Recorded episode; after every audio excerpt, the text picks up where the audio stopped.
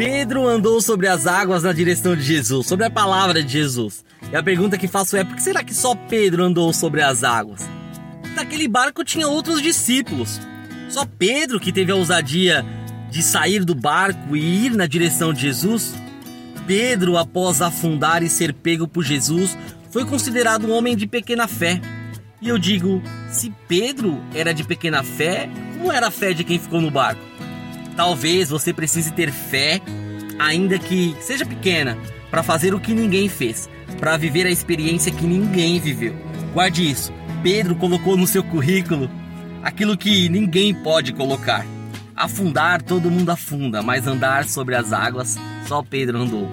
Tenha fé para fazer aquilo que ninguém fez e você vai viver aquilo que ninguém viveu. Deus abençoe.